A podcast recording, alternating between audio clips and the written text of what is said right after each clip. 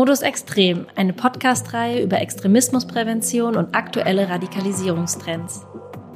In der heutigen Folge die Corona-Pandemie und Verschwörungserzählungen. Was steckt hinter dem Verschwörungsglauben? Hallo und herzlich willkommen bei Modus Extrem. Mein Name ist Julia Strasser und heute beschäftigt mich das Thema Verschwörungserzählungen. Es fing an mit massenhaften Gerüchten und Panikmache über die Corona-Pandemie, von sofortigen Supermarktschließungen oder verschiedenen Heilmitteln, die gegen Corona wirken sollen. Plötzlich war Bill Gates für die Pandemie verantwortlich, das Virus sei in einem Labor in China als Biowaffe hergestellt worden und die Erkrankten im Fernsehen seien bezahlte Schauspielerinnen.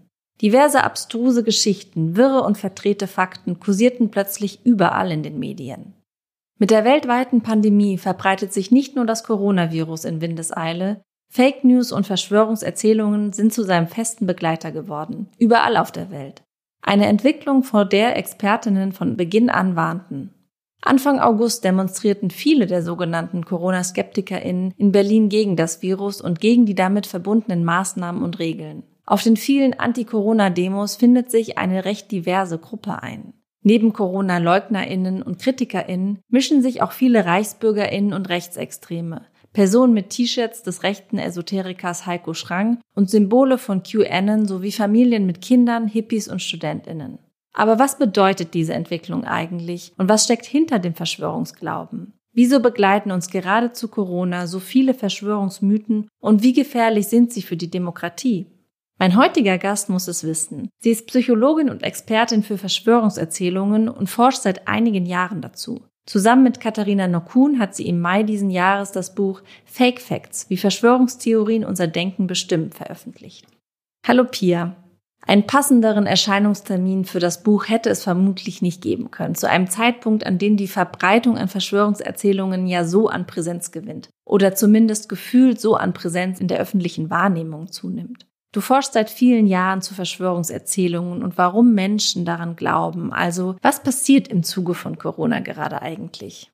Also ich glaube, was im Kontext von Corona gerade passiert, ist zum einen erstmal eine gesellschaftliche Sensibilisierung für das Phänomen.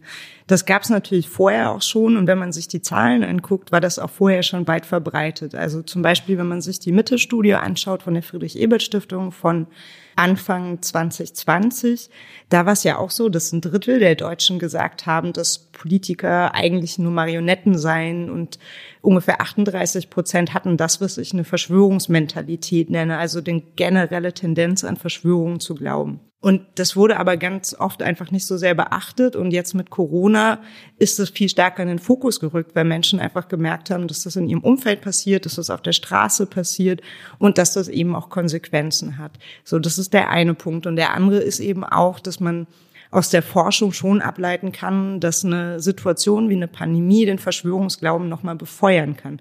Eben eine Situation, in der Menschen sowas wie einen Kontrollverlust erleben. Also man weiß nicht, was passiert als nächstes. Man ist mit Informationen konfrontiert, die ja oft auch schwer zu verarbeiten sind. Und in so einer Situation ist der Glaube an Verschwörung eine Kompensationsstrategie, also so ein Umgang. Das sieht man auch bei ökonomischen Krisen und bei Pandemien insgesamt. Also sei es sowas wie Ebola, Zika, die spanische Grippe. Das war immer ein Moment, wo der Verschwörungsglaube angestiegen ist. Inwiefern das jetzt zutrifft, ist aber trotzdem noch eine offene Forschungsfrage. Wir müssen uns also angucken, was macht das A mit der generellen Tendenz natürlich auch an Verschwörungen zu glauben? Ist die jetzt stärker? Das wissen wir noch nicht. Und ist es so, dass mehr Menschen an Verschwörungen glauben oder dass die, die vorher schon daran geglaubt haben, jetzt verstärkt daran glauben? Also da braucht es einfach auch mehr Daten. Es gibt schon einiges an Studien. Und da kann man schon sagen, dass so zwischen 25 und 30 Prozent in Deutschland an irgendwelche Verschwörungserzählungen über die Pandemie glauben. Und vielleicht kannst du doch mal genauer sagen, welche Funktion hat der Glaube an so eine Verschwörungserzählung? Also aus einer psychologischen Sicht würde ich sagen, es gibt hier unterschiedliche Faktoren. Das eine ist eben dieser Kontrollverlust. Wenn der stattfindet, dann versuchen Menschen eine Struktur herzustellen, weil dieses Gefühl, Kontrolle zu haben, ist so ein ganz elementares Bedürfnis, das Menschen haben. Das geht sogar so weit, dass wenn man beim Arzt ist und das Gefühl hat, man hat keine Kontrolle, spürt man stärker Schmerzen. Also das geht wirklich auch ins Physische über. Und da docken eben ja so Verschwörungsmythen an. Dann kommt aber auch noch dazu, dass der Glaube an Verschwörungen nochmal eher so soziale Motive befriedigen kann. Das heißt, Menschen, die ein starkes Bedürfnis danach haben, einzigartig zu sein, glauben auch stärker an Verschwörungen. Man hat ja dann immer so das Gefühl, man verfügt über so eine Art Geheimwissen. Das ist ja auch ähnlich wie in der Esoterik. Man steht über den anderen, man weiß, was in Anführungsstrichen wirklich gespielt wird, während die anderen in dieser Logik oft als naiv, als Schlafschafe, als Systemlinge oder eben als gleich als Teil der Verschwörung markiert werden. Dazu kommt noch, dass auch Narzissmus hier eine Rolle spielt, dass Menschen, die narzisstisch sind, die haben so eine grandioses Selbst, nennt sich das in der Psychologie. Das heißt, so eine übersteigerte Selbstwahrnehmung, dass sie selber grandios sind. Das ist aber sehr fragil. Das braucht unglaublich viel Bestätigung von außen. Die kann zum einen positiv sein, aber auch negative Aufmerksamkeit ist eben eine Form der Aufmerksamkeit. Und das erklärt vielleicht auch, warum Menschen, die an Verschwörungen glauben, oft sehr lautstark darin sind, ihre Form der Wahrheit zu verkünden, weil sie das eben für ihr eigenes Selbstwert brauchen. Mich würde noch mal interessieren, was vielleicht auch Menschen davor schützt, bestimmte Verschwörungsmythen oder Erzählungen zu verfallen. Die schützenden Faktoren, ich glaube, das wird sich noch gar nicht so sehr angeguckt. Man muss sich einfach auch vergegenwärtigen, diese Forschung ist tatsächlich relativ neu. Es gibt halt schon so ein paar Faktoren, die eine Rolle spielen. Es kommt immer ein bisschen auf die Studie an, aber ich würde schon sagen generell, dass Männer mehr an Verschwörungen glauben als Frauen. Wieso das so ist, auch das ist noch eine offene Frage. Du siehst, es gibt noch viele Fragezeichen. Das können Faktoren sein, zum Beispiel wie dieses Bedürfnis nach Einzigartigkeit. Das ist bei Männern tendenziell stärker ausgeprägt als bei Frauen. Es gibt Bildungsunterschiede. Da muss man sich aber eben auch anschauen, warum denn eigentlich? Hat das was mit Intelligenzunterschieden zu tun oder mit Wissensunterschieden? Und die Forschung zeigt eben, dass das gar nicht so relevant ist. Stattdessen ist es eben so, dass Menschen, die eine niedrige Schulbildung haben, dass die eher das Gefühl haben, ja, dass sie nicht Teil der Gesellschaft sind, dass sie abgehängt sind, dass sie irgendwie eben auch wieder diesen Kontrollverlust, da lässt sich viel runter subsumieren, erleben und dann glauben sie eben eher an Verschwörung. Das heißt, so eigene Gefühle ja der Unzulänglichkeit werden eben auf den Verschwörer projiziert. Dann ist auch sowas wie die politische Einstellung spielt eine Rolle. Das heißt, dass man schon ja eigentlich durch die Bank weg zeigen kann, dass Menschen, die rechtspopulistische Parteien wählen, rechtsextreme Parteien wählen, sich selber als politisch rechts verorten, dass die stärker an Verschwörungen glauben. Was schützt, ist dann schon wieder viel schwieriger zu sagen vermutlich sowas wie eine kritische Selbstreflexion, auch was so eigene Feindbilder angeht. Diese Verschwörungsmentalität, von der ich gesprochen habe, kann man als Vorteilsstruktur verstehen gegenüber all denen, die als mächtig wahrgenommen werden. Also nicht als kritische Auseinandersetzung, sondern wirklich als Vorurteile. Und das sind dann zum Beispiel die Politik, die Medien, die Wissenschaft, aber eben auch Antisemitismus spielt hier eine große Rolle. Das ist halt eine Vorteilsstruktur, die, glaube ich, in der Gesellschaft auch auf eine doch breitere Akzeptanz stößt oder wo viele weniger kritisch hinschauen als bei anderen Vorurteilsstrukturen, weswegen halt auch lange da nicht so stark ja was unternommen wurde. Wenn wir jetzt noch mal ein bisschen auf den Zuwachs von Verschwörungsmythen oder den gefühlten Zuwachs durch Corona eingehen. Ich hatte da das Gefühl, dass es mit einer Erzählung anfing und dann kam so im Minutentakt neue dazu. Ist es so, dass dort, wo eine Verschwörungserzählung ist, da sind auch ganz viele andere oder da, wo Menschen einer glauben, glauben sie auch allen anderen? Also prinzipiell ist so, wie gesagt, es gibt diese generelle Verschwörungsmentalität. Also Menschen unterscheiden sich darin, wie stark sie tendenziell an Verschwörungen glauben. Und das ist schon ein Befund, der immer wieder repliziert wurde, also immer wieder gezeigt wurde in der Forschung, dass wer an eine glaubt, glaubt auch an andere und sogar an solche, die sich logisch ausschließen. Das war ein Forschungsteam aus Großbritannien, die haben 2012 das das erste Mal gezeigt, dass wer zum Beispiel glaubt, dass Lady Diana noch lebt, glaubt auch eher, dass sie vom Geheimdienst umgebracht worden ist.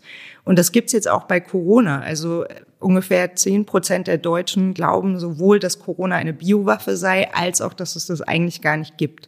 Und das wurde am Anfang immer so als Beleg für Irrationalität gewertet, weil das ist so ein bisschen Schrödingers Katze, das passt nicht zusammen. Aber mittlerweile geht man eher davon aus, dass es sich eben um eine Ideologie handelt und alles im Lichte dieser Ideologie interpretiert wird. Das heißt, für diese Menschen macht es durchaus Sinn, auch wenn es erstmal ja rein logisch betrachtet irrational scheint. Nach den letzten Demonstrationen hier in Berlin kommt so diese Verwunderung auf, dass da die unterschiedlichsten Menschen miteinander sich zusammentun. Also da sind linke KriegsgegnerInnen, Menschen mit Friedenstauben, EsoterikerInnen, neben Menschen mit Reichsflaggen, rechtsextreme Parolen, HolocaustleugnerInnen.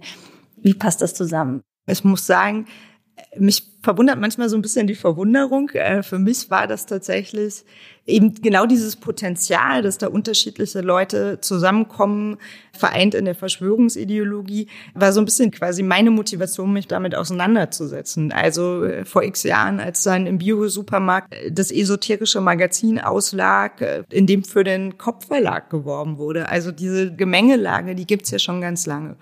Dreadlocks machen noch keine progressive Gesinnung. Das heißt, selbst wenn jemand vielleicht irgendwie linksalternativ aussieht, kann die Person natürlich auch rassistische, antisemitische oder sogar rechtsextreme Ideologien haben.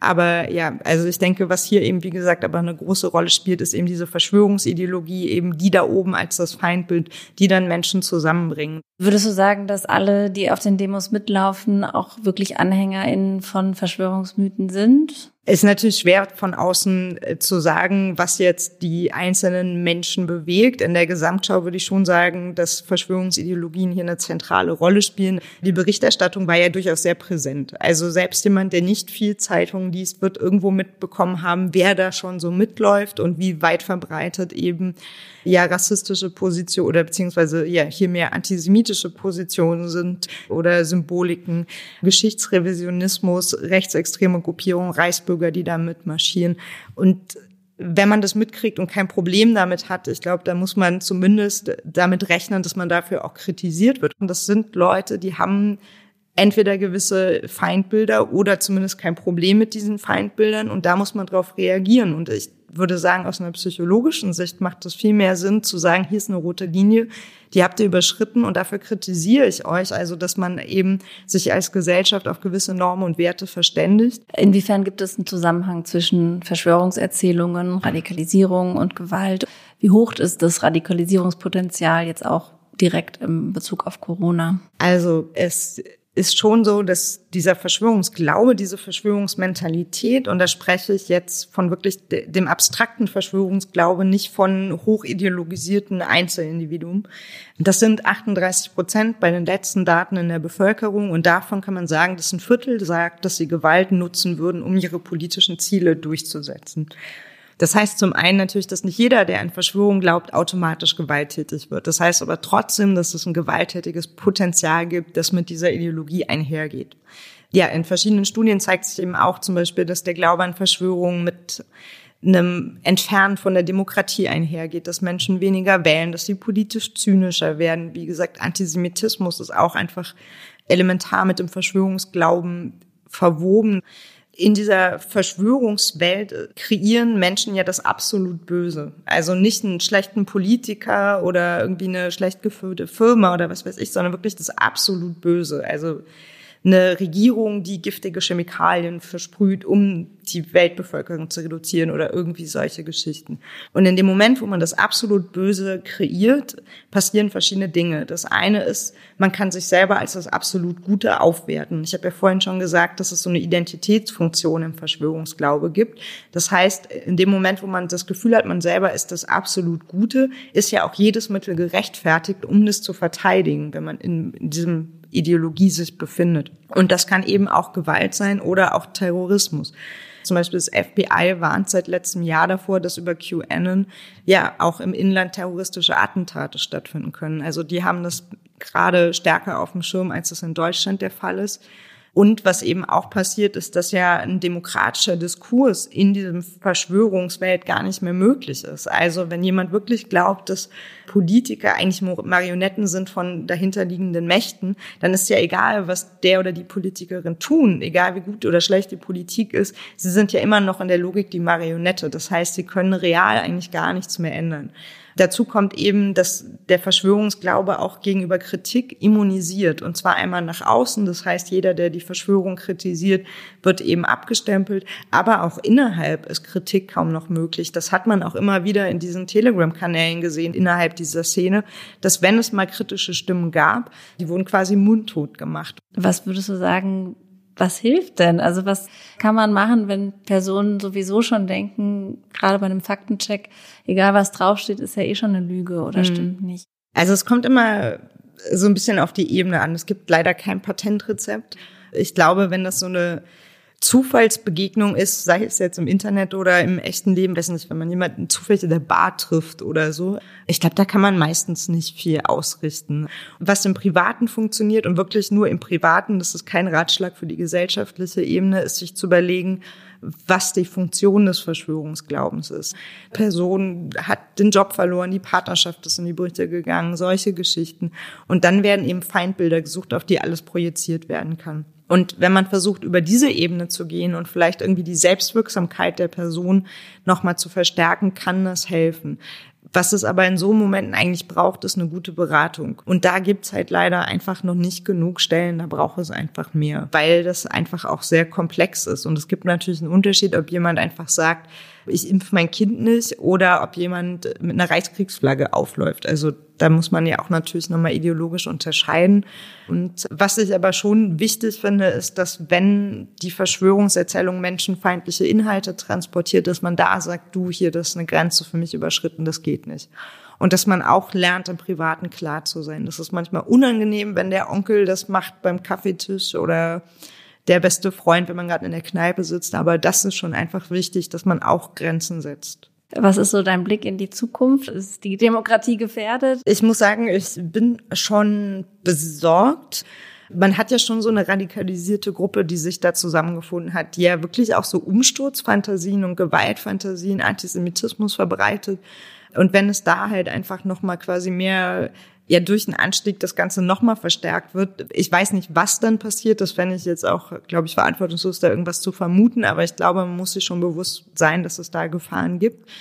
Und selbst wenn morgen die Pandemie vorbei wäre, weil irgendein Wunder geschieht, es bleibt ja was von Corona. Es bleiben soziale Konsequenzen, es bleiben ökonomische Konsequenzen. Und es war bis jetzt immer so, dass ökonomische Krisen eben den Verschwörungsglauben befeuert haben.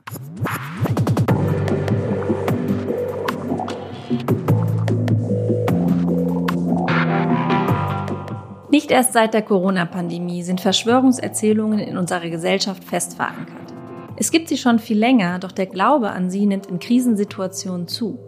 Ein Grund dafür ist, dass Verschwörungserzählungen dann als eine Art Hilfskonstrukt dienen, um mit großer Unsicherheit und einem gefühlten Kontrollverlust umzugehen. In diesen Momenten versuchen Menschen Muster zu sehen und Strukturen herzustellen. Die Schuld einem mächtigen Akteur, der hinter allem steckt, zu geben, ist oftmals einfacher als mit der Unsicherheit und Komplexität umzugehen. Die Folgen können jedoch bedrohliche Ausmaße annehmen. Denn oft beinhalten Verschwörungserzählungen menschenverachtende Ansichten, sind rassistisch oder antisemitisch und richten sich gegen bestimmte Menschen oder Gruppen. Gerade rechtspopulistische Parteien bedienen sich diesem Glauben und den Verschwörungserzählungen, um den Rechtspopulismus voranzutreiben und Feindbilder zu befeuern. Das Besondere an Verschwörungsmythen ist auch, dass sie nicht nur verführerisch für einzelne Personen sind, sondern für die breite Masse funktionieren. Der Verschwörungsglaube verbindet dabei Menschen von den politischen Rändern der Gesellschaft mit ihrer vermeintlichen Mitte. Extreme Ideologien und radikale Ansichten sickern so in Bereiche der Gesellschaft, in die sie sonst nur schwerlich vordringen. Die Gefahr ist dann, dass das Debattieren hinfällig wird, weil Menschen so nicht mehr zu überzeugen sind. Verschwörungsmythen können aber auch dazu führen, dass Menschen generell misstrauischer werden. Denn eine Erzählung als eine komplette Lüge abzutun, fällt manchmal schwer. Auch wissenschaftlich widerlegte Narrative bleiben so oft noch lange in den Köpfen.